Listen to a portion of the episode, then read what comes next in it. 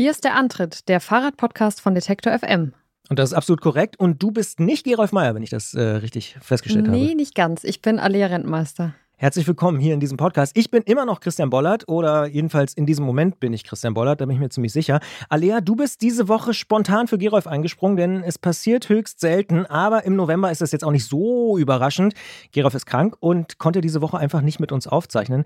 Deshalb wünschen wir beide an dieser Stelle Gerolf alles Gute und wünschen vor allen Dingen, dass er schnell wieder gesund wird. Ja, gute Besserung, Gerolf. Umso mehr freue ich mich aber, dass du so spontan warst und mit mir durch diesen Podcast führst und sage herzlich willkommen hier im Antritt. Das ist deine Antrittpremiere, oder? Ja, das ist meine Antrittpremiere. Ja. ja, ich freue mich sehr, hier sein zu dürfen. Wie fühlst du dich? Sportreporterfrage. Ja, Jetzt ja gut. Bisschen aufgeregt, ob ich irgendwie standhalten kann bei Ach. all den bei ja. all der Fahrradexpertise, aber ja, ach, wir, mein wollen, Bestes. wir wollen ja einfach so ein bisschen über, über Fahrräder reden und äh, dein Verhältnis vielleicht auch zu Fahrrädern. Also, wie ist denn dein Verhältnis zu Fahrrädern? Findest du, ja, wie stehst du zu Radfahren?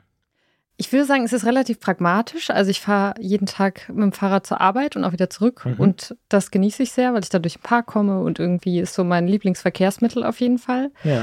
Aber ich mache eigentlich keinen Radsport oder würde irgendwie nicht so über das Funktionale hinaus viel mit Fahrrädern machen, muss ich sagen. Aber es Aber ist sehr wichtig in meinem Alltag so. Es kommt immer vor und.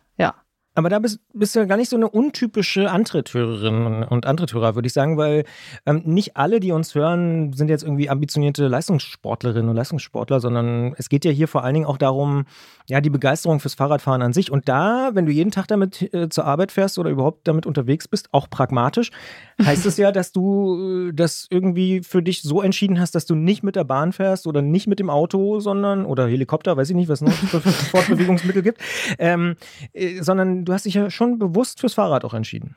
Ja, das stimmt. Und ich musste zum Beispiel jetzt äh, vorgestern tatsächlich mal mit dem Bus zur Arbeit fahren, weil mein Rad noch woanders stand. Und das hat mich total genervt, dann irgendwie mich nach den Zeiten zu richten ja. und dann da irgendwie mit Maske eng zu sitzen und irgendwie, ja, nicht irgendwie schöne Parkluft einzuatmen und irgendwie nochmal den Kopf frei zu kriegen. Also ich finde ja. auch mental tut das irgendwie mega gut, auch dann so abends nach Hause zu fahren und irgendwie nochmal ein bisschen draußen zu sein und sich zu bewegen und da sprichst du ja gleich zwei verschiedene Aspekte an. Will ich auf beide nochmal ein. Ich gehe mal zurück noch auf das ähm, Individuelle, also dass du, wenn du selber fährst, dann hast du logischerweise keinen Abfahrtsplan. Ne? Mhm. Den kannst du dir selber irgendwie festlegen. Also das ist schon auch was, dieses individuelle Unterwegssein. Ne? Klar, und wenn man irgendwie den Bus um eine Minute verpasst, dann kommt der nächste halt in 20 Minuten. Wenn man Im zwei Fall, Minuten ja. später Oder bei, bei, meinen Eltern in 60 Minuten. Uh, Im hm? Dorf meiner Eltern am nächsten Tag. Ja, ja je nachdem, wo ja. man wohnt, ist dann blöd. Aber das Mentale finde ich auch spannend, weil ähm, das kann ich auch bestätigen, so nach der Arbeit nach Hause fahren und irgendwie nochmal so durchatmen im Park und selbst wenn es regnet, das hat was. Also das ist irgendwie weiß ich nicht. Das ja. hätte ich im Auto habe ich eher Stress oder habe ich oft das Gefühl, irgendwie genervt zu sein und auch dann Teil des Problems und so. Aber auf dem Fahrrad ja. geht es mir irgendwie meistens gut. Ja, man kommt irgendwie ganz anders an, als man losgefahren ist, finde ich. Ja. Wie meinst du das? Ähm, naja, ich finde, wenn man so losfährt, dann ist man irgendwie noch mit dem Kopf so in irgendwelchen tausend Dingen und dann irgendwie, keine Ahnung, höre ich auf dem Fahrrad Musik und komme so langsam runter und dann komme ich an und dann bin ich auch irgendwie mit dem Kopf bereit anzukommen. Und wenn ich irgendwie dann irgendwie noch, ah, wann fährt die Bahn und jetzt muss ich noch hier lang und irgendwie so weiter hassel, dann komme ich genauso hasselig irgendwie an. Also, oh. ja. Aber du hast Musik auf dem Fahrrad? Ich höre Musik am Fahrrad. Geht für mich gar nicht. Aber ist ja. Wieso? Eine, Sicherheit oder? Ja, nee, irgendwie. das ist also, das Schönste. ich höre so viel Dinge die ganze Zeit und Fahrradfahren ist für mich so nicht Musik hören. Aber ich weiß, also mindestens die Hälfte da draußen und auch du ja offensichtlich hören Fahrrad, äh, ja. also auf dem Fahrrad auch gerne Musik. Ich will es gar nicht verurteilen. Sicherheitsaspekt ist vielleicht auch bei mir so ein bisschen so ein Thema, aber ich finde es eigentlich wirklich ganz cool dann mal zum Beispiel durch den Park oder durch den Wald zu fahren und einfach nur die Natur, ausschließlich die Natur und auch die Fahrradgeräusche zu hören. Also ich liebe ja. diese Fahrradgeräusche. Ja, das und stimmt, ja. irgendwie komme ich nicht so auf die Idee, Podcasts oder Musik ähm, auf dem Fahrrad zu hören. Aber ich höre zum Beispiel auch beim, beim Laufen, also beim Joggen oder so, höre ich auch keine Musik. Da gibt es ja auch ganz Musik? viele Leute, die unbedingt da Musik hören. Ja, ich brauche das irgendwie zur Motivation. So. Ich, ich brauche, das gibt mir dann irgendwie so mhm. den Beat vor und so einen Rhythmus, so ein, dass ich so mich weiter bewege und irgendwie ja, es viel schneller und leichter geht. Mhm. Aber ja. Gibt es bei dir so einen besonderen Fahrradmoment? Wir haben ja hier die Ausfahrt des Monats, wo wir einmal im Monat mit Hörerinnen und Hörern darüber reden, was so zuletzt ja, sie so richtig beeindruckt hat. Und das kann ja das Eichhörnchen im Park sein oder der erste Schnee in den Bergen oder sonst irgendwas. Gibt es da so einen Moment, wo du sagst, ah ja, das war so ein Moment, wo ich mein Fahrrad dabei hatte oder wo ich auf dem Fahrrad war, an den ich gerne auch noch zurückdenke? Puh, da muss ich mal kurz überlegen. Ja. Da hast du mich kalt erwischt. Kannst du ja. Wir haben ja hier Zeit im Podcast. Dementsprechend ähm, ja. ist, das, ist das ja möglich. Ach, ich glaube, es ist gar nicht so ein. Also ich denke die ganze Zeit, was war der krasse große Moment? Aber ich habe so Manchmal sind es ja auch ein kleiner, kleiner Moment. Einen Lieblingsmoment immer Ja. auf dem Arbeitsweg. Das ist irgendwie, wenn man durch den Park fährt und da ist dieser eine kleine See. Und genau, und da ist morgens immer so richtig noch Nebel und die Sonne scheint da. Und manchmal halte ich dann auch irgendwie an und Mhm. irgendwie, keine Ahnung, guck noch mal irgendwie zwei Minuten in die Sonne und irgendwie, also so, und das ist so ein Moment, den hätte ich irgendwie nicht, Hältst wenn ich mit dem? Fahrrad nicht wäre. Ich halte an, ja. Ah ja. Ich glaube, wir fahren durch denselben Park. nehme ich Vermutlich. an, ja. Ich frage mich noch, welchen See du meinst. Der Richtung Albertina raus. Ah ja. Also schon fast vom Kreisverkehr. Also dieser fast Diese schon, angelegte Runde. Genau, so ein, so ein Der ist gar nicht so wahnsinnig schön, aber das so. Licht Ja. ist morgens, finde Mhm. ich, unglaublich schön da. Und Ja, das ja. ist irgendwie so ein Ach, und da steht Alia schöner morgens Moment. für Da zwei ich. Minuten. Ja, da, da findet man mich. Ah, da, da findet man dich. Das ist interessant. Das ist jetzt natürlich für Hörerinnen und Hörer sehr, sehr hyperlokal, aber Ja. ähm, ja, kann ich nachvollziehen. Ja? Bei mir ist es auf der Strecke übrigens ähm, die Brücke danach. Da kommt dann noch so eine Brücke, Mhm. also später auf Ja. derselben Ja. Richtung. Und da gucke ich irgendwie immer so nach rechts und links und oft nehme ich auch irgendwie so die Hände vom Lenker und atme so einmal durch und denke so, Mhm. ah, weil da ist man, ich komme da meistens so im Park an oder fahre dann halt so fast raus aus dem Park, also je Mhm. nachdem, aus welcher Richtung man Mhm. kommt. Und das ist so für mich so ein Ort, der irgendwie so besonders ist. Aber Ja. hältst du dann an oder fährst du nur Ich fahre langsam? weiter, ja. Ja. Aber vielleicht habe ich jetzt was von dir gelernt, dass man vielleicht doch auch mal anhalten könnte. Nur ja. ganz kurz. Hm? Ja. Und dann stehst du da und dann guckst du und dann Stehe ich dumm wieder um weiter. und dann bin ich zufrieden und fahre wieder weiter, ja. Finde ich total gut. Ja. Das ist doch ein schöner Anfang für unseren Fahrradpodcast im November 2022. Alia Rentmeister, heute zu Gast. Ähm, ich bin Christian Bollert, immer noch. Und Gerolf Meyer ist krank, haben wir schon gesagt. Gute Besserung nochmal. Hält, äh, doppelt hält ja besser. Wir starten einfach mal. Fangen wir an.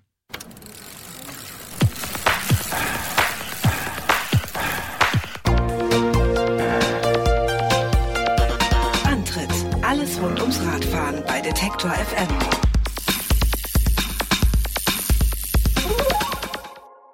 Auch wenn Gerolf krank geworden ist, müssen die Fans nicht ganz auf ihn verzichten, denn kurz vor seiner Krankschreibung hatte er mit schon leicht verschnupfter Nase noch mit dir und Jens Klötzer vom Tourmagazin gesprochen.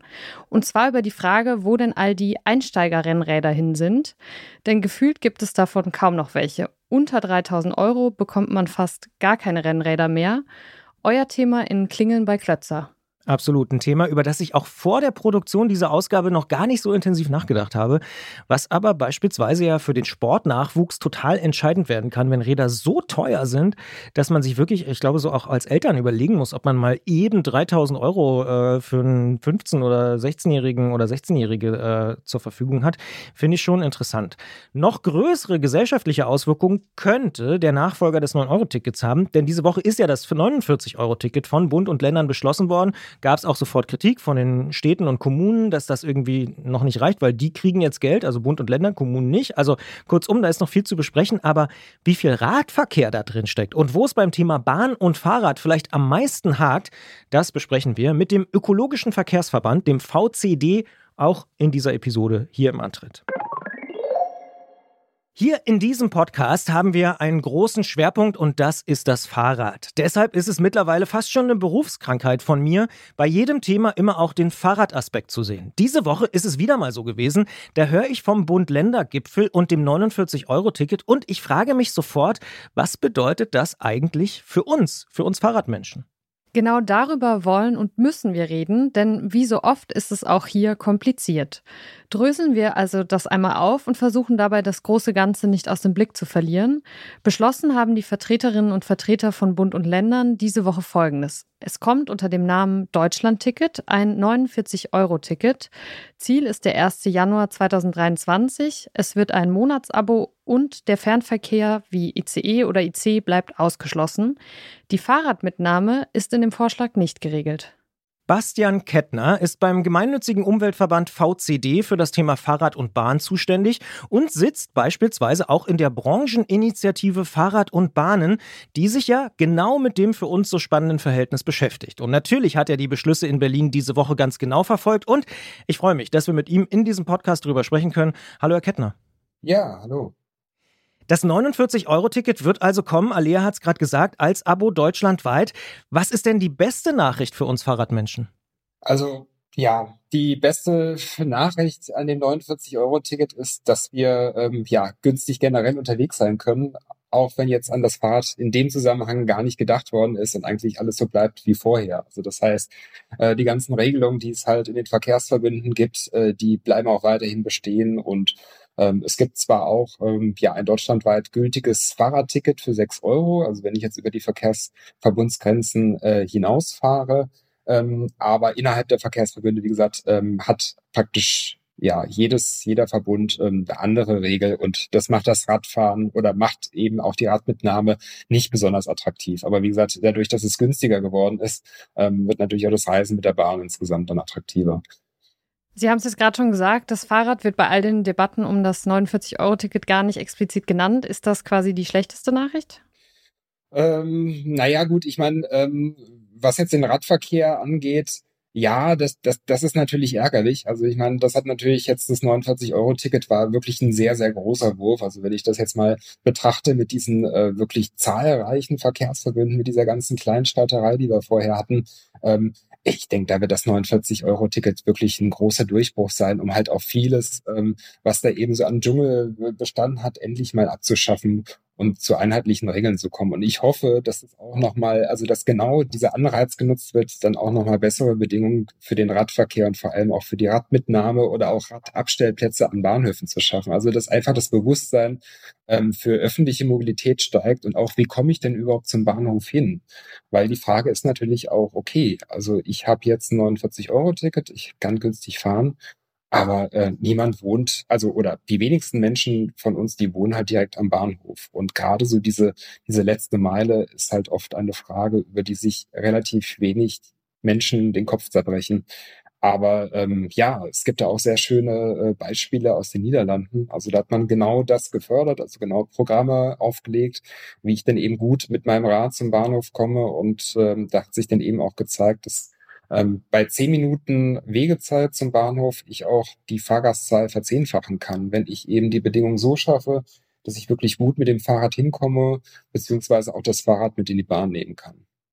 Jetzt haben Sie die Niederlande schon angesprochen und Sie haben gesagt, es gibt nicht so viele Menschen, die sich damit beschäftigen, aber Sie sind einer davon, denn Sie sind ja Teil dieser Brancheninitiative Fahrrad und Bahn, das habe ich schon angesprochen. Und in dieser Woche jetzt passenderweise ist ja auch ein Zwischenbericht rausgekommen und Sie haben die Niederlande angesprochen.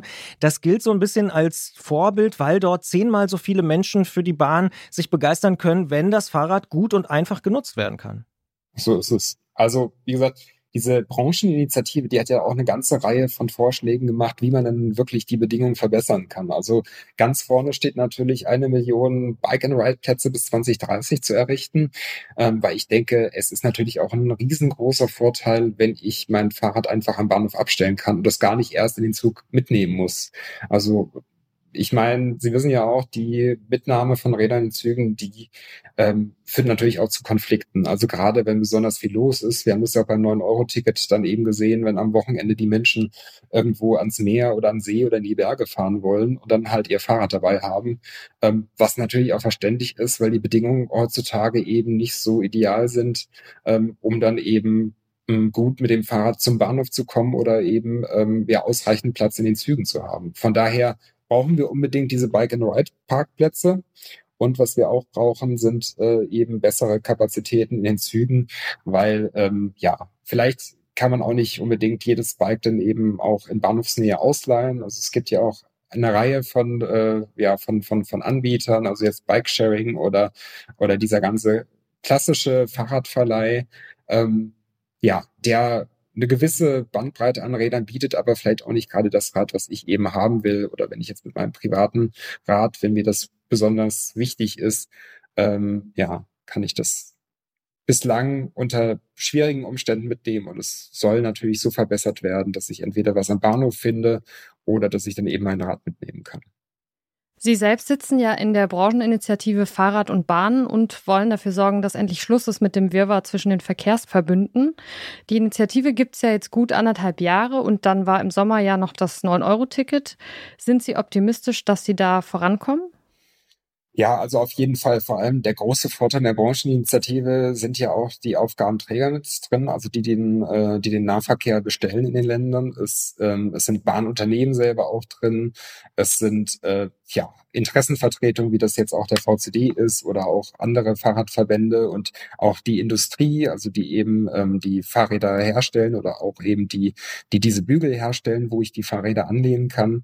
Also das ist schon wirklich ein sehr, sehr breites Bündnis. Die Deutsche Bahn ist übrigens auch dabei vor allem, also wenn von so einer Initiative Empfehlungen kommen, dann wird es wirklich sehr schwer, das eben abzuschmettern. Also von daher bin ich da schon sehr, ähm, sehr hoffnungsvoll, dass, ähm, dass diese Sachen dann auch letzten Endes umgesetzt werden müssen. Aber dazu brauchst du natürlich auch eine ausreichende Finanzierung. Also wir haben ausgerechnet, dass es bis 2030 etwa 7,4 Milliarden Euro braucht, um die Forderungen wie ähm, ausreichend Bike-and-Ride-Parkplätze, ähm, dann auch noch natürlich auch technische Voraussetzungen, also dass ich dann eben auch mit meinem Smartphone checken kann, ob noch ähm, wie ich zum Bahnhof komme und äh, dann eben auch gleich checken kann, welche Angebote habe ich überhaupt für diese erste Meile und ähm, ja auch Fahrgastinformationen, also dass ich dann Displayfolien anbringe in Zügen, damit ich dann auch gleich äh, zum richtigen Ort äh, am Bahnsteig komme, wo ich dann mit dem Fahrrad einsteigen kann. Äh, das sind alles so Sachen, die geschaffen werden müssen, dass die Bedingungen verbessert werden. Auf die Finanzierung kommen wir später noch zu sprechen, würde ich sagen, weil da gibt es ja, glaube ich, noch ein paar offene Fragen. Sie haben da ja auch diese Rechnung äh, vorgelegt, die Sie auch gerade schon angesprochen haben. Ich würde gerne noch einmal zurück zum, ich sag mal, Grundproblem, dass es so viele verschiedene und ich sage es auch mal so offen, teilweise ja absurde Sachen gibt zwischen den Verkehrsverbünden. Was ist denn da so aus Ihrer Sicht das Krasseste, was überhaupt keinen Sinn ergibt? Ja, also manche Verkehrsverbünde, die haben tatsächlich eine kostenlose Fahrradmitnahme und andere wiederum nicht. Das ist schon mal äh, schwierig, sich das Ganze zu merken. Aber was ich besonders absurd finde, ist, selbst wenn ich zwei Verkehrsverbünde habe, die wirklich benachbart sind und ich von einem Verkehrsverbund zum anderen mit der Bahn fahren will und mein Fahrrad dabei haben will, muss ich dann tatsächlich auch für die Fahrradbeförderung bezahlen, weil der Tarif, der gilt ja dann nicht mehr von den Verkehrsverbünden, weil sobald ich praktisch aus dem äh, aus der Tarif äh, aus dem Tarifgebiet des einen Verkehrsverbundes rausfahre in einen anderen, gilt dann automatisch der Deutschlandtarif, also das was früher der ähm, der Unternehmenstarif war. Und äh, ja, da ist dann die kostenlose Radmitnahme dann nicht mehr dran. Also da bezahle ich dann sechs Euro und es ist wirklich dem Fahrgast nicht zu erklären, wie dann auf einmal null plus null dann sechs ergeben soll. Das ist ein bisschen komisch. da Allerdings. Würde, da würde ich Ihnen recht geben. Ähm, Sie haben es schon beschrieben, in der Initiative dabei sind ganz, ganz viele. Also zum Beispiel die Deutsche Bahntochter DB Regio, Sie als VCD, als ökologischer Verkehrsclub, aber auch viele andere Umweltrat- und Bahnverbände und eben auch die Aufgabenträger im Schienenverkehr und Bahnunternehmen, also die, die das Ganze bestellen, sage ich mal, also die Länder beispielsweise. Sie hoffen aber so ein bisschen, dass, ich sage es jetzt mal so, über Neudeutsch würde man sagen, Best Practice, also Freiwilligkeit, das Ganze sich dann irgendwie regeln lässt. Genau, also das geht eigentlich auch nur über Freiwilligkeit, ähm, weil äh, man muss natürlich auch die Aufgabenträger und äh, die Unternehmen davon überzeugt bekommen, dass es wirklich sinnvoll und richtig ist, ähm, was an der jetzigen Situation zu verändern. Also vor allem, also es geht ja auch darum, die Verkehrswende voranzutreiben. Und es geht auch wirklich nur, ähm, wenn dann alle praktisch am gemeinsamen Strang ziehen und ähm, ja und sich dann auch auf diese Vorschläge dann einlassen. Also die Initiative, die ähm, die möchte das ja wirklich voranbringen, dass dann auch äh, die Ziele, die sie formuliert hat, dann auch umgesetzt werden. Und ähm, ja, mit Verpflichtungen ist es schwierig, aber ähm, wir versuchen da eben einen Weg zu gehen, um wirklich alle mit ins Boot zu holen und auch nochmal zu zeigen, was für Vorteile eben daraus entstehen. Also dass, äh, dass die Verkehrswende eben auch da, äh, dadurch vorangetrieben werden kann, dass man dann auch eben viel mehr eine viel größere Fahrgastnachfrage hat durch eben eine deutlich ähm, leichtere Erreichbarkeit. Also ich meine, wenn wir jetzt über das 49-Euro-Ticket sprechen, das wird natürlich dann über den Preis auch eine gewisse äh, Nachfrage anregen, aber äh, wirklich die Zugänglichkeit wird ja durch die Verbesserung der, äh, der Bedingungen, eben mit einem Fahrrad am Bahnhof zu fahren, nochmal deutlich attraktiver nachvollziehbar. Wovon ja, glaube ich, alle, die diesen Podcast hören, träumen, und vielleicht ist deshalb auch das 9-Euro-Ticket so ein großer Erfolg gewesen, sind eben bundesweit einheitliche Regeln. Ähm, wie weit kommen wir denn da mit der Freiwilligkeit? Ist das realistisch, dass das dadurch umgesetzt wird?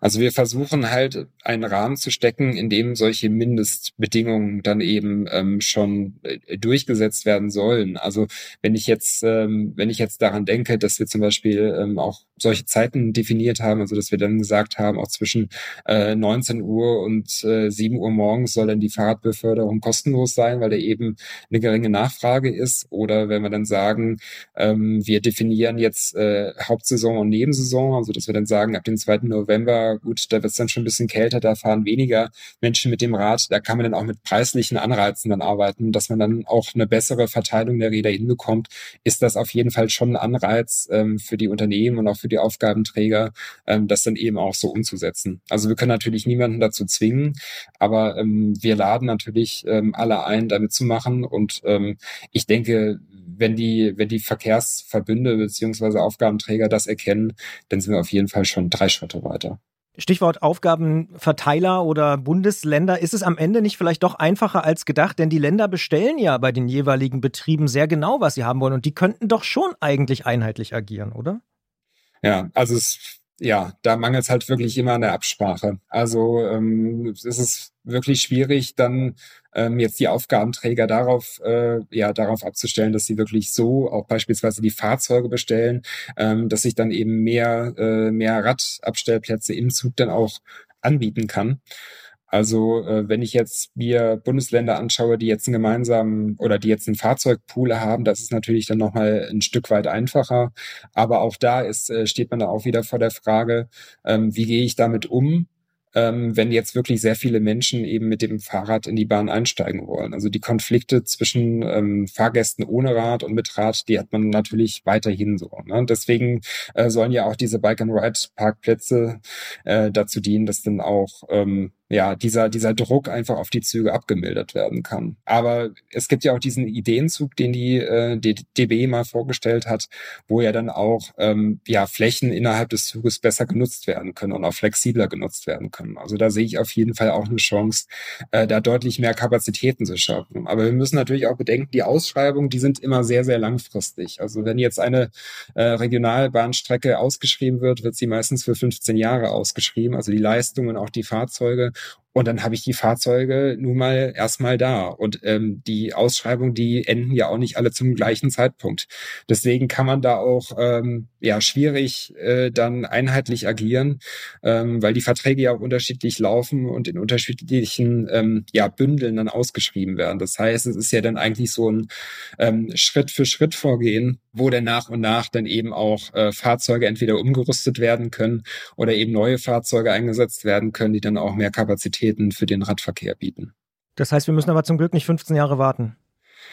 Ja, also ähm, das, das ist natürlich die Sache. Ne? Also bei Strecken, ähm, wo der Vertrag jetzt bald ausläuft, kann man, kann man sicherlich schneller agieren. Da kann man, also da sind dann auch einfach die Aufgabenträger dann am Zuge, dann entsprechende Fahrzeuge zu bestellen, die dann auch die, äh, die Bedingungen erfüllen, mehr Räder mit, mit zu, äh, mitzunehmen. Und auf der anderen Seite, was jetzt gemacht werden muss, Ausbau von den Bike-and-Ride-Parkplätzen. Also ähm, das da denke ich, ähm, da ist die Chance wahrscheinlich noch höher, dass es schneller umgesetzt werden kann, wenn entsprechende Fördergelder zur Verfügung stehen. Und äh, da arbeiten natürlich dann auch, ähm, ja, arbeitet die Bahnbranche auch eng zusammen mit den Kommunen vor Ort. Stichwort Geld. Aus Sicht der Städte und Gemeinden ist der Haken am 49-Euro-Ticket ja, dass die geplanten drei Milliarden pro Jahr von Bund und Ländern für die Kommunen nicht reichen. Wie sehen Sie das?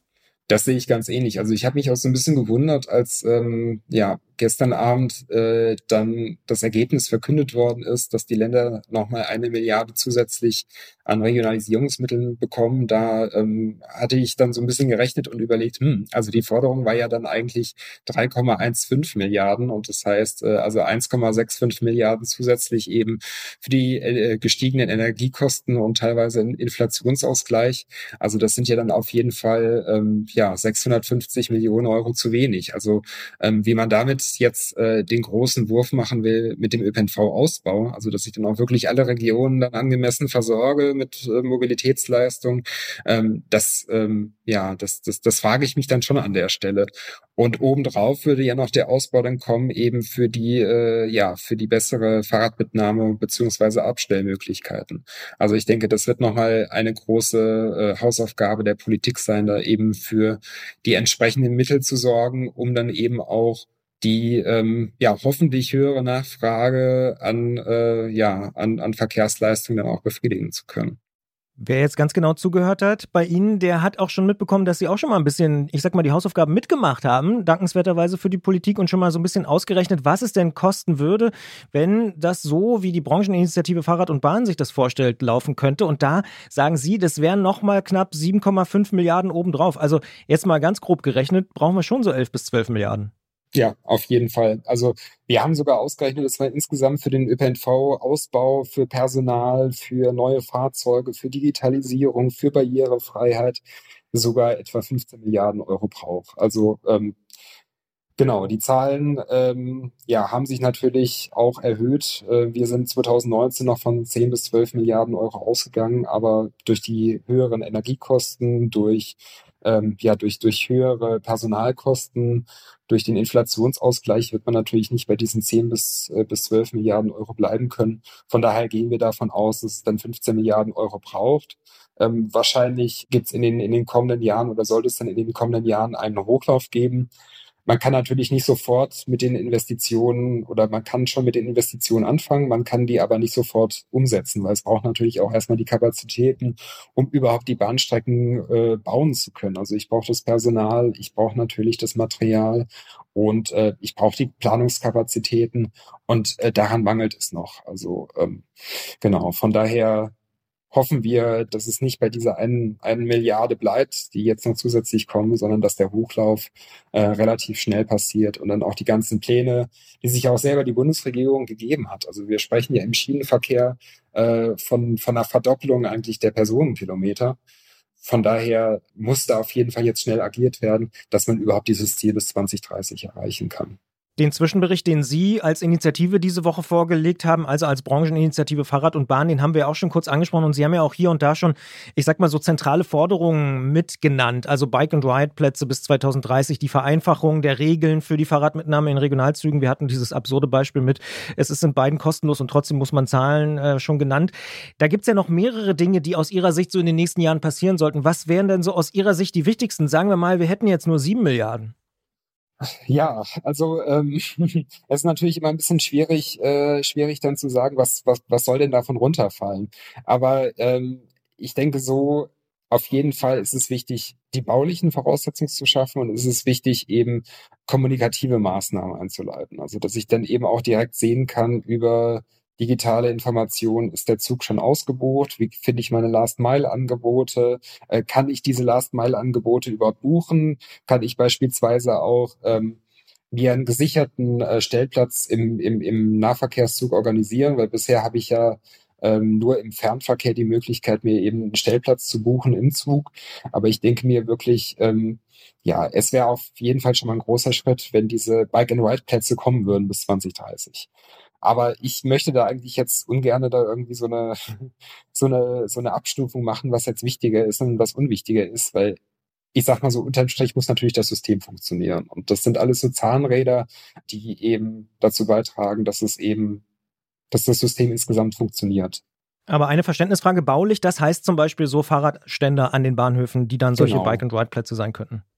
Also es sind, äh, sind Fahrradständer, aber zum Teil auch Abbau von baulichen Barrieren. Also ähm, wie komme ich zum Beispiel zum Bahnsteig überhaupt hin? Also muss ich da eine Treppe runterlaufen? Gibt es da einen Aufzug? Gibt es da Rampen? Gibt es da irgendwelche Schieberillen? Das, das sind durchaus Themen, die ähm, ja, die weiter eine große Rolle spielen werden. Also ähm, Aufzug kann auch ausfallen. Aufzug hat eben auch nicht so große Mitnahmekapazitäten.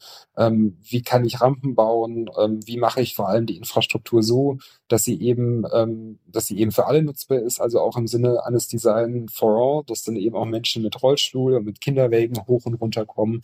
Das spielt in diesem ganzen Zusammenhang auch eine große Rolle. Sie haben jetzt schon gesagt, es ist wichtig, dass auch alle mitgedacht werden. Und in dieser Episode von Antritt kommen wir immer wieder auf die Frage zurück, ob nicht bestimmte Gruppen ausgeschlossen werden. Haben wir denn nicht auch mehrere Probleme, wenn das Ticket nur als Abo angeboten wird und auch beispielsweise nicht in Papierform erhältlich ist? Genau, also das ist momentan auch eine Sache, über die wir diskutieren und wo wir auch dann nochmal äh, die Forderung aufgestellt haben, dass das Ticket auch in einer physischen Form erhältlich sein soll. Also ähm, wir wissen jetzt natürlich noch nicht, äh, was bedeutet digital. Bedeutet digital jetzt, dass es nur auf dem Smartphone abrufbar ist oder heißt es, dass es eine elektronische Chipkarte ist, die dann ausgelesen werden kann vom, äh, vom Personal im Zug oder ja in öffentlichen Verkehrsmitteln. Also ähm, ja, wir sprechen uns auf jeden Fall dafür aus, dass es auf jeden Fall auch ein physisches Ticket geben soll. Ähm, wie das ausgestaltet werden soll, ähm, da sind wir noch sehr drauf gespannt. Aber ähm, der Zugang, der muss natürlich für alle da sein. Also egal, ob jetzt Menschen ein Smartphone haben oder nicht, ähm, sie sollen auch mit, äh, ja, mit Bus und Bahn günstig unterwegs sein können. Äh, die Frage mit dem Abo ähm, ist auch noch, ist auch noch relevant. Also was mache ich mit Menschen ähm, oder wie schaffe ich niederschwellige Angebote, dass jetzt Menschen, die vielleicht auch nicht regelmäßig fahren, aber trotzdem mit Bus und Bahn unterwegs sind. Also da könnte man sich auch noch Gedanken darüber machen, ob es nicht vielleicht auch äh, dann nochmal attraktive Angebote geben könnte, die halt unterhalb eines Abos sind. Ähm, jetzt mal ganz abgesehen davon, also von dem, von dem ganzen Angebot, was es bisher schon gibt an, äh, ja, an verschiedenen Fahrkarten, aber auf jeden Fall ein ja, günstiges, nicht abo-gebundenes äh, Zeitkartenangebot sollte schon geben. Wenn wir jetzt, dieser Podcast kommt ja am Freitag raus, so einen Strich unter die Woche ziehen. Ihr Zwischenbericht ist rausgekommen, das 49-Euro-Ticket ist beschlossen. Was würden Sie sagen? Eher eine gute Woche fürs Fahrrad oder eher eine schlechte? Also ich sag mal so, ähm, ja, generell für den ÖPNV ist es natürlich ja ein Riesenfortschritt und äh, das sind wirklich sehr, sehr gute, sehr, sehr gute Nachrichten.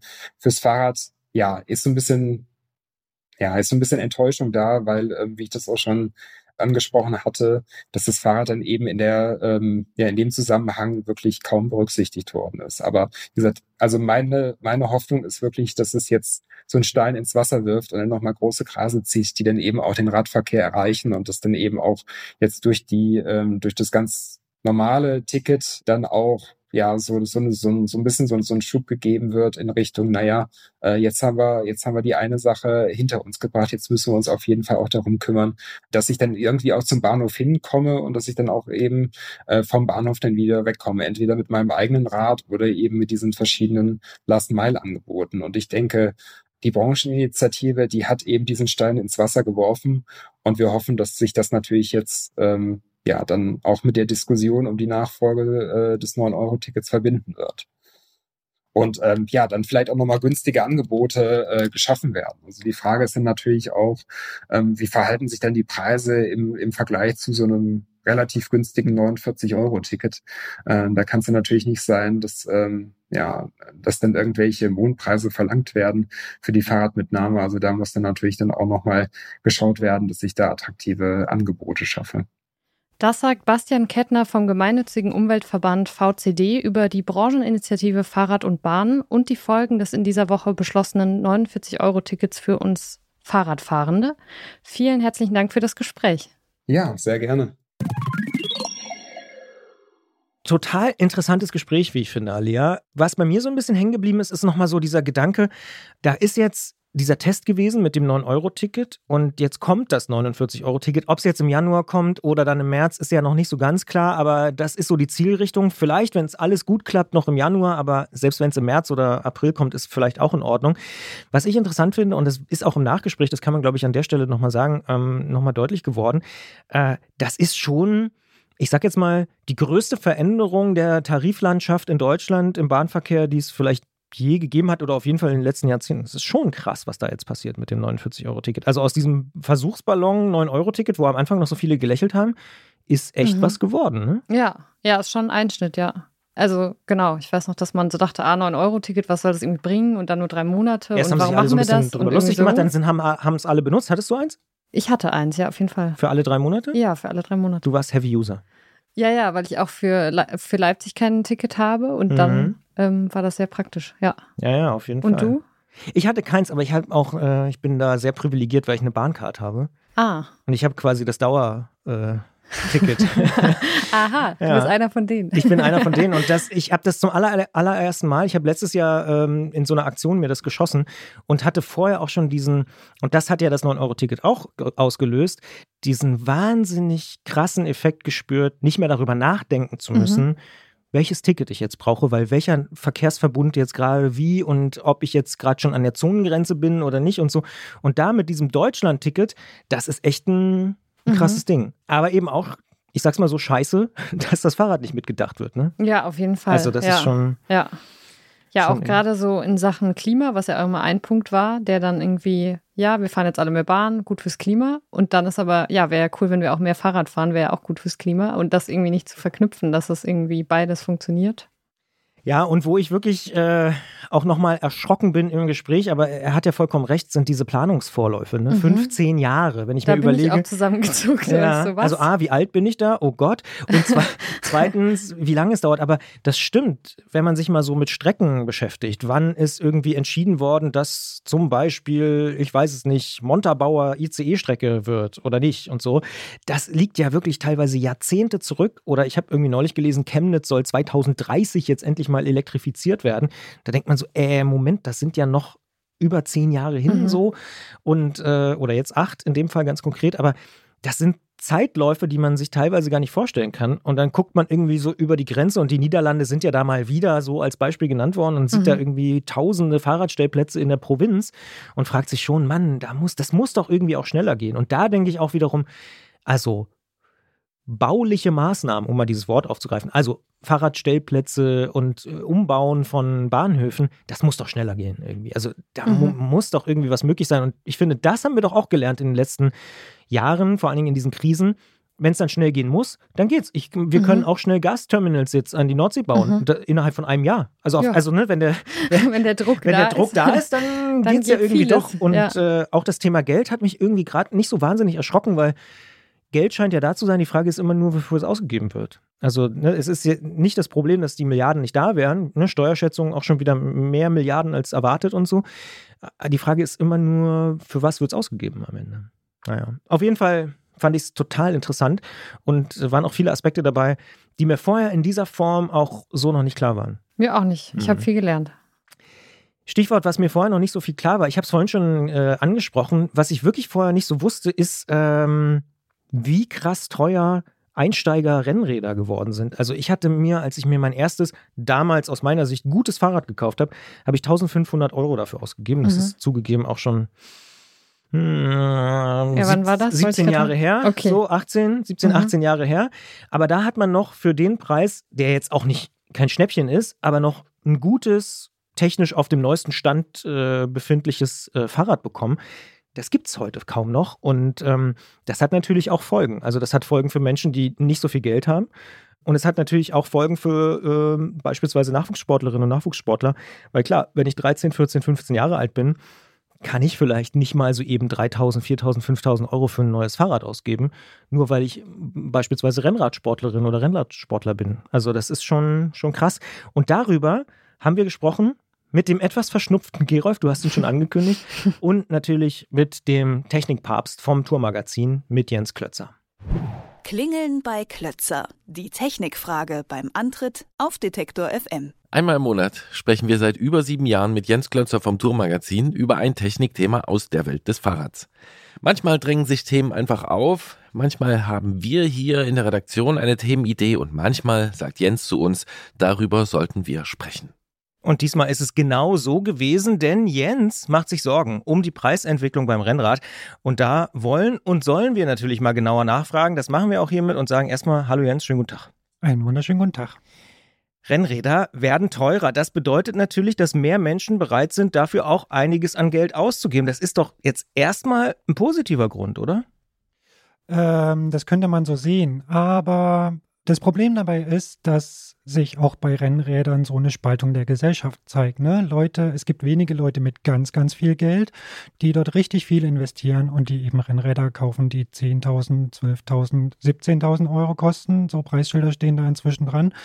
Wir sehen aber auch am anderen Ende, dass Leute, die das Hobby ausgeübt haben und ein ähm, bisschen mehr auf den Euro gucken müssen, da echt nicht mehr mitgehen. Und ähm, ja, Rennrad früher für 1000 oder für vielleicht für 1500 Euro gekauft haben, damit gut gefahren sind und dort in dem Preisbereich heute einfach nichts mehr kriegen. Und die springen uns ab. Ja, das ist ein Problem. Was macht denn Rennräder heute so viel teurer als noch vor ich sag mal, fünf Jahren. Ja, fünf Jahren ist ein, ist ein guter Zeitpunkt. Da fing das so an. Und es sind mehrere Faktoren, die sich ähm, addieren oder multiplizieren äh, und die das dann eben so prekär machen. Also klar, es ist eine technische Entwicklung. Ne, immer mehr Carbonrahmen, ähm, das ist teurer als Alu zu verarbeiten. Dann kam die Scheibenbremse ans Rennrad. Das ist ungefähr so vor fünf Jahren passiert, ähm, die das mal so um Einschlag auf um 1000 Euro teurer gemacht hat. Und ähm, ja, jetzt kommt so eine Produktpolitik der Schaltungshersteller dazu, dass wir ähm, zumindest im ernstzunehmenden Bereich nur noch mit elektrischen Schaltungen es zu tun haben. Und die machen es halt nochmal teurer. Und dazu kommt jetzt noch ähm, ja, eine äh, hohe Inflation und ähm, weniger Geld im Portemonnaie der Leute, das dazu führt, dass viele Leute das Hobby aufgeben müssen oder mit ihrem alten Rad einfach so lange weiterfahren, wie es noch geht. Jetzt hast du es ja schon ganz gut beschrieben, dass es durchaus ja auch plausible Gründe dafür gibt, dass die Dinge teurer geworden sind. Trotzdem machst du dir Sorgen. Was macht dir denn am meisten Sorgen? Also ist es diese soziale Frage?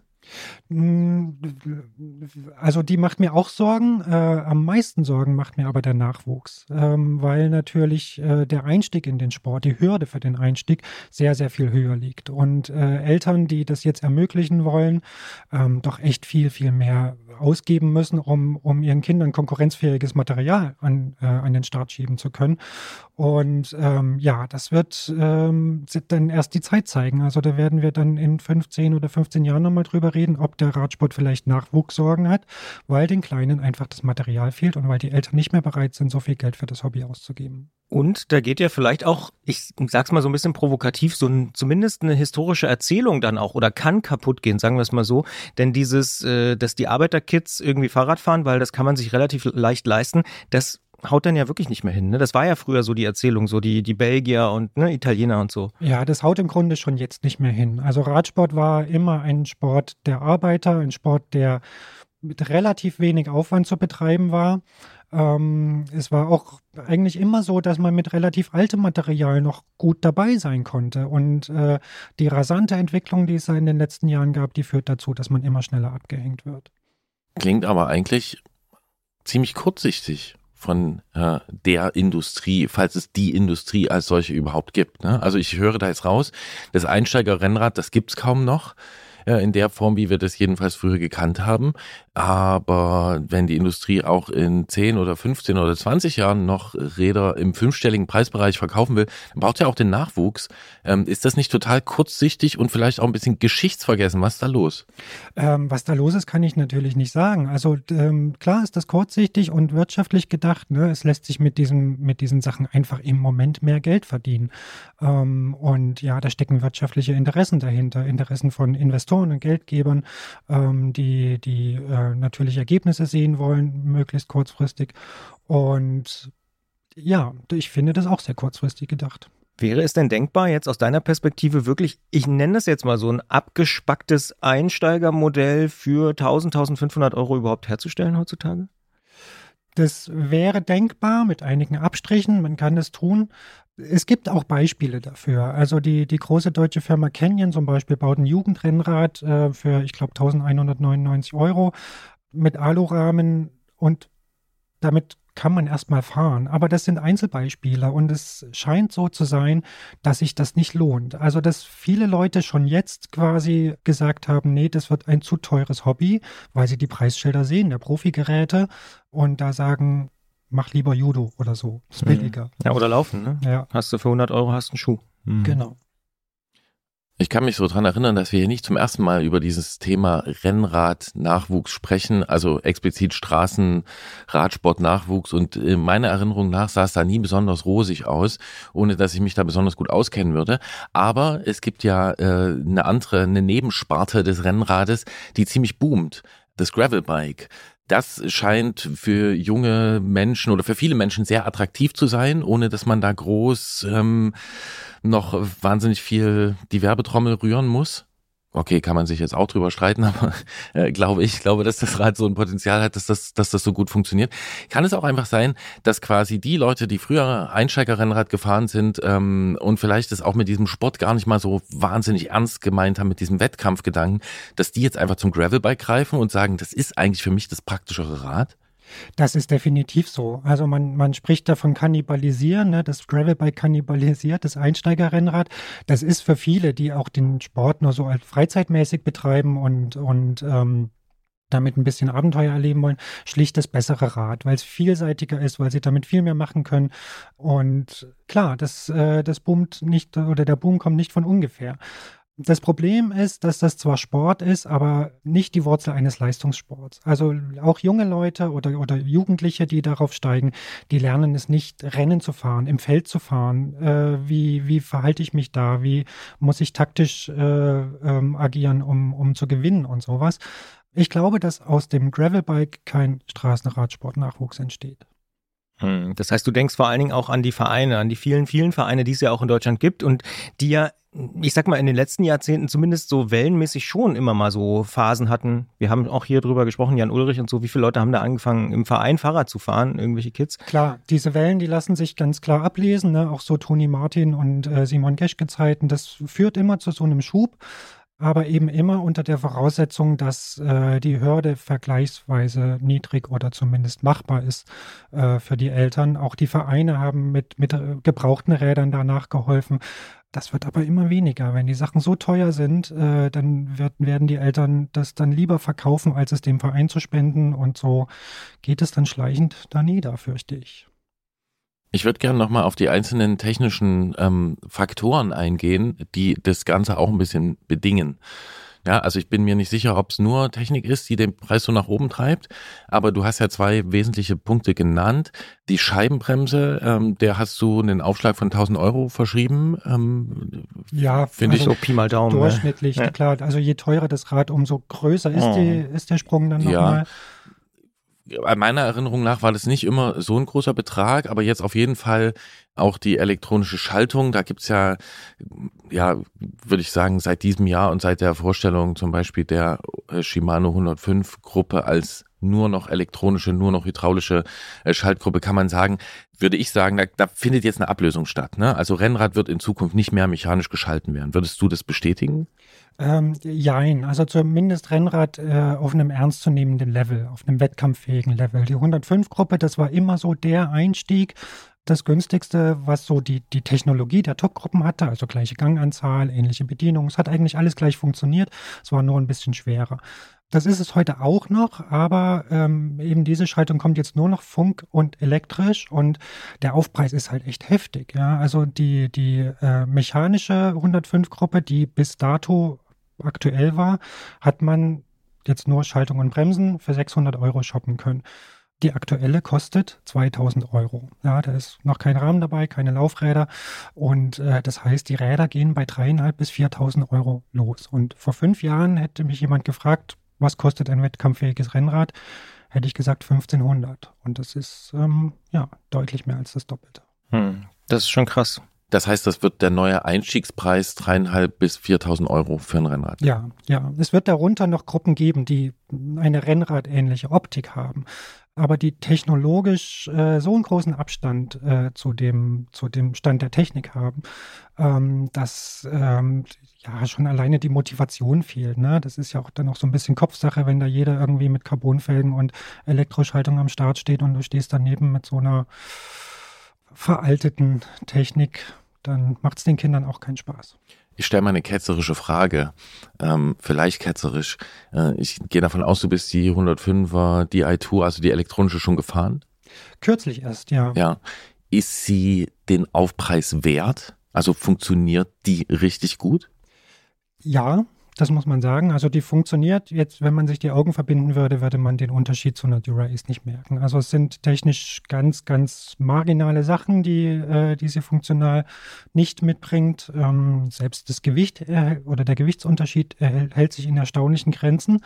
Ähm, die ist ihren Aufpreis schon wert, aber was halt leider fehlt, ist eine mechanische Alternative. Ja, der Abstand von der Benutzung oder vom Effekt, der war nicht so groß, ob man jetzt einen Hebel gedrückt hat oder ein Knöpfchen. auch mit mechanischen Schaltungen konnte man Rennen gewinnen oder kann man auch heute noch. Aber die Alternative, die fehlt halt. Eine, die irgendwie so auf Augenhöhe ist, ne, ähnliche Übersetzungsbandbreite bietet, äh, vom Gewicht äh, ungefähr mit, ähm, mit denen mithalten kann und dafür aber nicht so teure Technik mitbringt, das gibt es nicht mehr. Das finde ich sehr, sehr spannend, weil ähm, wenn ich mich so zurückerinnere an meine Zeit damals in Kleinmachnow äh, beim Verein, da sind wir auch natürlich am Anfang nicht auf den neuesten Superrädern gefahren, sondern eben auf alten, vom Verein gestellten oder gebraucht gekauften von jemandem, der aufgehört hatte oder irgendwie sowas Rädern. Das ist ja, glaube ich, am Anfang auch gar nicht so schlimm. Deswegen wäre ja wirklich die Frage, wie ist das möglich, so eine abgespeckte Version, ich nenne es jetzt einfach mal so, ähm, herzustellen.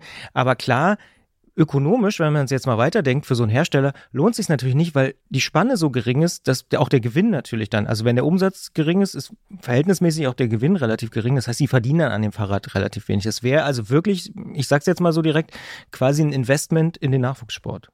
Ja, ja, und es, also es hat lange Zeit gut funktioniert, dass man äh, quasi von einer Gruppe eine teure elektronische Version und parallel eine deutlich günstigere mechanische Version angeboten hat. Ähm, die Räder sahen fast gleich aus und äh, der funktionelle Unterschied war nicht so groß. Also Elektronik war ein Luxus, den man sich so dazu leisten konnte. Und die Wahl hat man heute einfach nicht mehr, sondern muss tiefer in die Tasche greifen. Das heißt, durch die technische Entwicklung. Ich denke, da sind wir uns einig, dass eine Scheibenbremse in vielen Fällen eine richtig gute Bremse ist und wahrscheinlich auch einer Felgenbremse überlegen ist und auch eine elektronische Schaltung, die funktioniert in vielen Fällen wahrscheinlich auch noch einen Ticken besser als eine mechanische Schaltung. Aber durch die technische Entwicklung, die möglich ist, die vollzogen wird, für die es Abnehmer gibt, kommt es mir so vor, gräbt man sich dann so ein bisschen eigentlich die eigene Zukunft ab. Ja, so ein bisschen. Und ich würde genau auch diesen Unterschied machen. Also über die Scheibenbremse würde ich überhaupt nicht diskutieren. Das ist ein absolutes Sicherheitsplus. Ja, die ist schwerer, ja, die ist teurer, aber ist einfach von ihrem funktionellen Mehrwert ähm, diesen Aufpreis wert. Und äh, oder in der technischen Umgebung ist es einfach sinnlos, parallel Felgenbremsen und Scheibenbremsenräder herzustellen, weil das ja komplett anders ist, von den Laufrädern über die Rahmen und so. Deswegen habe ich da überhaupt keine oder entsteht für mich da überhaupt keine Diskussion, Scheibenbremse ja. Aber bei den Schaltungen könnte man beide Wege gehen. Das wäre überhaupt kein Problem. Aber dort ist es jetzt eben so, dass äh, die, die Produktpolitik so ist, dass man mit elektronischen Schaltungen offenbar mehr Marge hat. Ne, die, also ich spekuliere jetzt ein bisschen, aber ich glaube, dass die Bauteile, wenn sie in Massen hergestellt werden, sehr, sehr viel günstiger sind als diese kleinen Zahnrädchen, Federn und weiß ich nicht, die man für mechanische Schaltungen braucht. Aber weil halt auch der Bedarf da ist und weil, weil die Leute dafür mehr Geld ausgeben, da auch mehr verlangt wird. Ist echt ein Dilemma, würde ich sagen, oder? Also da im Moment ja. Also man kann noch hoffen, dass sich vielleicht jemand findet, der in diese Lücke reinstößt. Das ist in diesem Markt, der bei den Schaltungen, der von vielen Patenten äh, gedeckt ist und wo man es wirklich schwer hat, ähm, in diese, in diese Phalanx der drei großen Hersteller, SRAM, Campagnolo und Shimano, dort irgendwie einen Fuß reinzusetzen, ähm, ist es wirklich wahnsinnig schwer. Aber vielleicht findet jemand einen Dreh, der dann irgendwie in diese Lücke reinstößt und was bringt, wo, wo eine Alternative dann äh, da ist. Aber glaubst du wirklich, dass das der Markt regeln kann, wenn wir doch schon festgestellt haben, dass es vielleicht ökonomisch gar nicht funktionieren kann? Das ist eine ganz schwierige Frage. Also das ist, ähm, das kommt am Ende auch aufs Produkt an, ja. Wenn es so attraktiv ist, dass auch nicht nur Jugendliche und ihre Eltern, sondern auch viele Erwachsene sagen, boah, ey, da kriege ich für die Hälfte des Geldes irgendwie fast gleichwertige Technik und es ist unkomplizierter und äh, sieht dazu noch gut aus und ist leicht und es wird gekauft, dann funktioniert es vielleicht. Ähm, klar, wenn es nur die Kinder sind als Zielgruppe, als mögliche Zielgruppe, das wird nicht reichen. Ich habe noch zwei Fragen mindestens. Ja. Ähm, diese Entwicklung, dass der Preis so dermaßen abhebt ne? und das Einsteigergerät eigentlich erst zu einem Preis zu haben ist, wo man früher mindestens mal die Mittelklasse bekommen hat. Betrifft das explizit nur das Rennrad oder würdest du sagen auch dem Gravelbike, was sich jetzt so gut verkauft und ja auch schon zu sehr günstigen Preisen äh, zu haben ist, dem steht das auch bevor? Äh, wird das dort auch so kommen? Äh, auf absehbare Zeit glaube ich nicht, ähm, weil der Markt günstiger Gravelbikes so gut funktioniert, dass die Hersteller dort noch echt eine Reibach machen. Also da gehen einfach riesige Mengen weltweit und äh, deswegen werden sie das dort nicht tun. Was man natürlich versuchen kann, ist irgendwie zu basteln. Ne? Gravelbike-Gruppen irgendwie übersetzungsmäßig so anpassen, dass sie auf der Straße funktionieren und so. Aber ähm, naja, das sind halt Basteleien. Also das werden wenige Freaks vielleicht machen, um, um ihren Kindern das dann zu ermöglichen. Aber so flächendeckend äh, wird es nicht funktionieren. Das heißt, würdest du sagen, am Gravelbike bleibt die mechanische Schaltung noch eine Weile uns erhalten äh, und dann mechanische Schaltung bedeutet leistbarere Schaltung. Ja, da wird sie uns erhalten bleiben. Aber eben mit dem Manko, dass ich dort, naja, oder was heißt Manko? Aber ich kriege dort einfach ganz andere Übersetzungen, als ich auf der Straße brauche. Ähm, das wird auch dahin gehen, dass dort nur noch ein Kettenblatt zur Verfügung steht, weil halt gerade die Einsteiger oder die vom, ähm, äh, vom Radsport jetzt nicht kommen, damit viel leichter zurechtkommen, wenn nur ein Schalthebel da ist. Ähm, und da wird sich der Markt hinbewegen, also dass sich die Gravelbike-Gruppe immer mehr von der Rennradtechnik entfernt. Und Rennrad und Gravelbike, das war früher mal das gleiche Material, äh, bis auf die Reifen. Und äh, das ist es heute schon nicht mehr und das wird sich noch immer weiterhin voneinander entfernen. Und jetzt bringst du dieses Thema ja hier mit einer gewissen Sorge in unseren kleinen Podcast und ich würde sagen, Christian und ich, wir können diese Sorge teilen. Ähm, also die Perspektive ist nicht besonders schön, dass sich das Rennrad so abkoppelt. Da sind wir jetzt mal schon drei. Könnte ich, also man hat diese, dieses Klagelied auch nicht zum ersten Mal jetzt hier gehört, ne, dass es immer teurer wird und man sich fragt, was kriegt man für einen Gegenwert und was mit dem Nachwuchs. Könnte es sein, dass wieder irgendjemand dann in diese Lücke reinstößt und dann sagt, okay, jetzt gibt's halt doch ein Einsteigerrennrad, weil wir brauchen das und der Markt ist da und der Bedarf ist da dafür. Könnte das sein oder siehst du wirklich so, dass sich diese Rennradwelt in ihre, in ihre Glitzerwelt irgendwie abkoppelt und dann dort weiß ich nicht. Ja, also das, wie schon vorhin so ein bisschen angedeutet, das wäre absolut meine Hoffnung, dass sich da jemand findet oder dass sich mehrere finden, die merken, dass diese Lücke sich lohnt. Ja, also wir sehen das jetzt gerade so an Leserbriefen äh, und Abokündigungen, die einfach dann nicht mehr mitkommen, weil das, weil sie sich in dem Material nicht mehr wiederfinden und und die die Preise nicht mehr bereit sind zu zahlen, aber das sind überwiegend ältere Leute, die gewohnt sind, dass sie irgendwie sich alle fünf Jahre mal für 1500 oder zweieinhalbtausend Euro ein Rennrad gekauft haben die werden es nicht mehr sein, ja. Und äh, die Jugendlichen, wo die Eltern von vornherein sagen, der Sport ist mir zu teuer, die werden es halt auch nicht sein. Ob dieser Bedarf entsteht, ich weiß nicht so recht. Es kann auch sein, dass das Gravelbike einfach so populär dann ist, dass die Leute dahin ausweichen und gar nicht mehr auf die Idee kommen, Straßenrad zu fahren, sondern direkt sofort zum Gravelbike greifen und äh, damit eben ihren Sport ausüben und gar nicht mehr in Erwägung ziehen, irgendwie mal an einem Rennen teilzunehmen. Das kann leider auch sein. Und wenn ich das jetzt richtig verstanden habe, bekommt ihr Abokündigungen, weil die Preise sich so entwickeln und ist das verbunden mit einem Vorwurf, dass ihr dieser Preisentwicklung in irgendeiner Art und Weise Vorschub leistet, oder? Mitunter ja. Also es gibt differenzierte Meinungen, die, ne, wir können ja auch nicht, wir machen den Markt nicht, ja, wir beschreiben ihn nur. Aber äh, viele haben natürlich die Wahrnehmung, dass wir das auch befeuern, indem wir diese Sachen immer zeigen. Aber wir können nur die Sachen zeigen, die Klar, es gibt. Ihr testet ne? logischerweise das, was da ist. Ne? Genau. Ja, ja. Und äh, wenn man sich da die Durchschnittspreise anguckt, das ist halt irre. Wir sind da auch von einem, auch von einem Arbeitermagazin zu einem Luxusgütermagazin geworden. Ungewollt, weil einfach der Markt nicht mehr da ist, äh, den wir da zeigen könnten, um diese Leute zufriedenzustellen. Und das sehen wir schon. Und ähm, es ist halt dann auch so, dass mehr Leute abspringen, weil die große Masse der Durchschnittsverdiener dort nicht mehr mitkommt. Es kommen junge, erfolgreiche, gut verdienende Leute nach, aber längst nicht so viele, wie da leider aufgeben müssen. Das ist wirklich eine, ich glaube auch äh, eine, eine, Frage und eine Debatte, die wir hier logischerweise in dieser Episode nicht zu Ende diskutieren können. Aber ich finde das total spannend, äh, darüber nochmal nachzudenken, was das bedeutet, auch für den Rennradsport, um es mal ganz konkret zu sagen, äh, so auf lange Sicht. Weil wenn es wirklich nur so, ich spitze jetzt mal zu, so die Porsche-Kategorie wird, dann ist es halt schwierig, ne? Ja. ja, das Rennrad entwickelt sich dahin, ja, das Straßenrennrad. Und mhm es wird halt vom Gravelbike aufgefangen, aber die Gattung Straßenrennrad äh, wird zur Nische und zu einem, so, zu einem Leistungssportthema.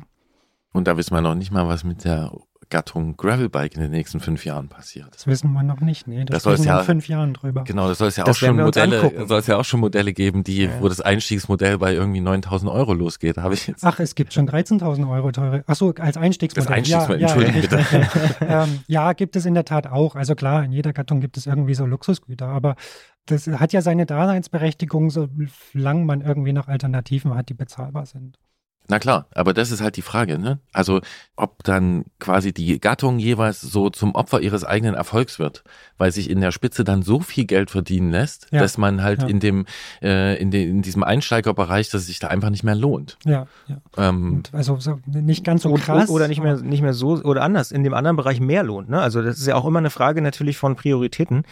Aber ich finde das total interessant, weil du, wie du es sagst, es ist so ein bisschen auch äh, die Kehrseite des Erfolges. Ne? Also dass ähm, Leute eben bereit sind, für gute Produkte auch so viel Geld auszugeben und dann bleiben eben Leute auf der Strecke und das ist ja, Es ist einfach fancy geworden. Man, man geht als Anlageberater, wie ich hörte, jetzt halt nicht mehr zum Golfen mit seinen Klienten, sondern man geht halt, äh, man setzt sich auf sein, weiß ich nicht, äh, kann Ja. jetzt hier Markennamen äh, droppen, man setzt sich halt äh, da irgendwie auf die äh, Karre und äh, was ja erstmal gut ist. Ne? Also ich meine, Ab- ja, das absolut, ist ja sozusagen es wird- eigentlich das, wo, was wir Ja. auch wollen, dass immer mehr Bevölkerungsgruppen irgendwie das Fahrrad für sich entdecken, aber dass dann andere Bevölkerungsgruppen vielleicht wieder ausgeschlossen werden oder nicht mehr die Chance haben, das ist natürlich echt ein Problem, über was wir wirklich mal nachdenken sollten.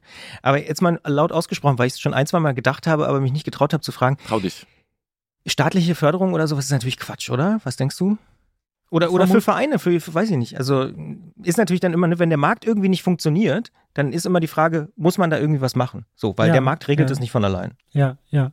Also ähm, klar, das wäre, das wäre irgendwie wünschenswert. Ich, ich überlege mir gerade, ob da irgendwie, ob mir Beispiele einfallen, irgendwelche Parallelen. Also ja, in vielen eine Leistungs ganz, Ja. ganz ja, schlimme na, ein. nee, ganz, ganz, ganz konkret. Ich meine, viele Fußballplätze werden ja auch vom Land Ich wollt- bezahlt oder sowas. Ne? Genau, ich wollte Also- gerade sagen, also es gibt halt in ganz, ganz vielen Ja. Sportarten, dass sowas staatlich gefördert wird. Ja. Gab es im Radsport bisher nicht, weil das von alleine funktioniert hat. Das wird halt leider erst dann passieren, wenn man merkt, okay, wir haben keine Radsportler mehr, die irgendwie für Olympiamedaillen oder Tour de France-Sieger oder Weltmeisterschaften in Frage kommen und dort wirklich der Nachwuchs fehlt. Erst dann wird das Zeichen da sein, dass man da was tun muss. Ähm, so vorher wird sich da, glaube ich, leider nichts bewegen. Und ich finde das als Bild auch einfach nur so einen schönen Kontrast. Wir haben dieses Jahr mehrmals, glaube ich, darüber gesprochen, mit Leuten, die so mit diesen BDR-Strukturen zu tun hatten. Und am- vor meinem inneren Auge ist Und dann, Bund deutscher Radfahrer, ja. genau, mit dem Bund Deutscher Radfahrer, vor meinem inneren Auge sind das immer diese älteren Herren in, äh, weiß ich nicht, neulich war ich bei so einem kleinen Event, da durfte ich auch so ein paar Die so Mettbrötchen schmieren für die. Das hast du jetzt gesagt, aber so. mal, also ne, man hat so die Leute vor Augen, wo man das Gefühl hat, so richtig Kontakt zur Basis oder zum Nachwuchs oder zu dem, wie man sich da selber zugehörig fühlt, ist da nicht. So, die auf der einen Seite und dann auf der anderen Seite hat man halt diese wahnsinnig teuren Räder, die ähm, äh, von Leuten gefahren werden, die, weiß ich nicht, wo ich das Gefühl habe, die kommen auch nicht zusammen in ihrer Welt. Oder? Also kommen die vor eurem inneren Auge so, Ja, ich glaube, wie so oft im Leben ist es ein bisschen grauer. Also ich kenne auch ältere Herren da aus dem Bereich, die doch noch Kontakt haben und so und andersrum auch die, die die teuren Räder fahren, also die auch ein Verständnis haben vielleicht und vielleicht sogar sowas machen würden, keine Ahnung. Solirad, ja. Ich kaufe mir für 15.000 eins und dafür kriegt auch noch irgendwie das Nachwuchszentrum bei mir um die Ecke auch noch eins. Weiß ich nicht, sind alles nur so absurde Ideen, aber äh, Das wollte ich dir nicht absprechen, Ja, den ja. Kontakt. Ich finde nur, dass das Nebeneinander dieser sehr- Bilder, es, es Ja, passt ja. für mich nicht so ganz. Ja, ja. Äh, und dann noch der Markt, der kommt ja quasi noch dazu, so, so mit Ja. diesen teuren Rädern. Ja. Also ja. da sind in der Rennradwelt wirklich sehr, sehr unterschiedliche kleine Welten unterwegs, die in ihrer Bubble so nicht zueinander finden. Ja, das, das ist schon richtig. Schwierig. Aber ich finde es gut, dass du es mitgebracht hast, dieses Thema. Ja, Jens Klötzer macht sich Sorgen um den Preis des Rennrades, vor allen Dingen des niedrigpreisigen Rennrades, was eben trotzdem was taugt und beispielsweise für die Nachwuchsförderung, aber eben auch für Leute, die eben nicht mal eben 3.000, 4.000, 5.000 Euro ausgeben können für ein Fahrrad. Kam übrigens auch, wo wir hier beim Thema Selbstkritik sind, äh, eine Mail neulich, die, die auch meinte, naja, äh, nicht jeder und jeder kann sich das eben leisten für 3.000, 4.000, 5.000 Euro. Also auch wir vom Antritt kriegen äh, solches Feedback, dass, dass die Leute sagen, wo, wo ist denn das Fahrrad, was ich mir leisten kann? Und wir haben es heute ja ein bisschen thematisiert, es ist vielleicht gar nicht da. ja. Wäre Ja. eigentlich unser Job, das zu zeigen, aber wir finden es leider nicht im Moment. wir wünschen viel Erfolg bei der Suche und sagen vielen Dank fürs Danke. Erscheinen im Studio. Danke für die Gelegenheit. Ja, Alia, jetzt mal Hand aufs Herz. Wie wär's bei dir? 3000, 4000 Euro für ein neues Fahrrad einfach mal zum Ausprobieren? Nee, auf jeden Fall nicht. Ist ein bisschen zu teuer, ne? Ja. Ja. Also ich finde es ist, also ich war richtig geschockt, als ich die Zahlen gelesen habe. Ich bin auch überhaupt nicht im Rennrad-Game, aber ich habe ja die Regel, dass mein Schloss mehr wert ist als mein Fahrrad. Das ist natürlich das andere Extrem. Ja gut, Schlösser können auch Aber- teuer sein. Ja, Also, aber ja. ja. Aber wahrscheinlich eher Was hast nicht für ein 3000 Fahrrad? Euro.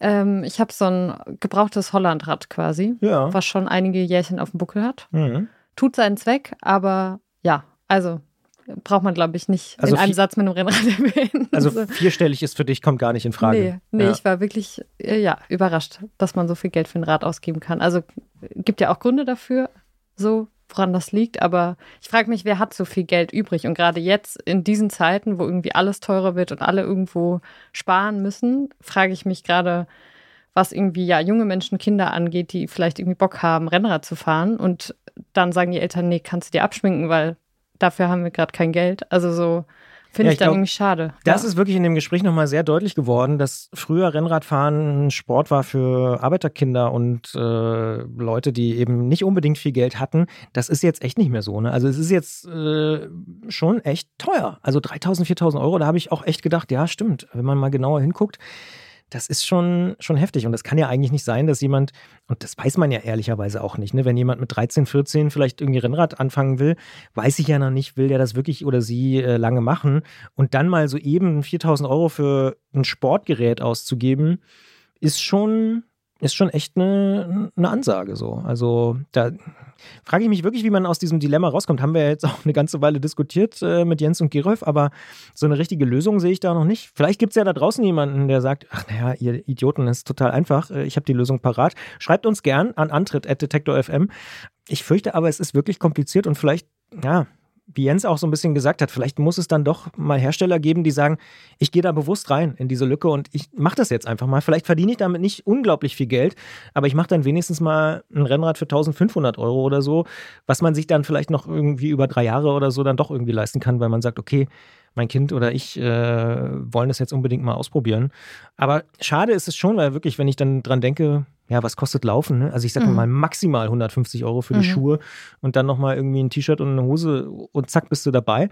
Das ist da äh, beim Rennradfahren nicht so. Also es ist noch nicht Kategorie Pferdehof, aber ist schon eher teuer.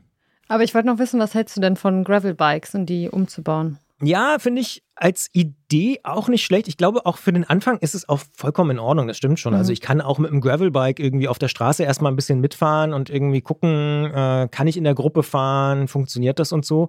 Aber da hat Jens vielleicht schon recht, wenn es dann wirklich in den sportlichen Bereich geht, dann brauchst du vielleicht doch oder willst du äh, doch ein Rennrad haben, wenn du jetzt auf der Straße fährst.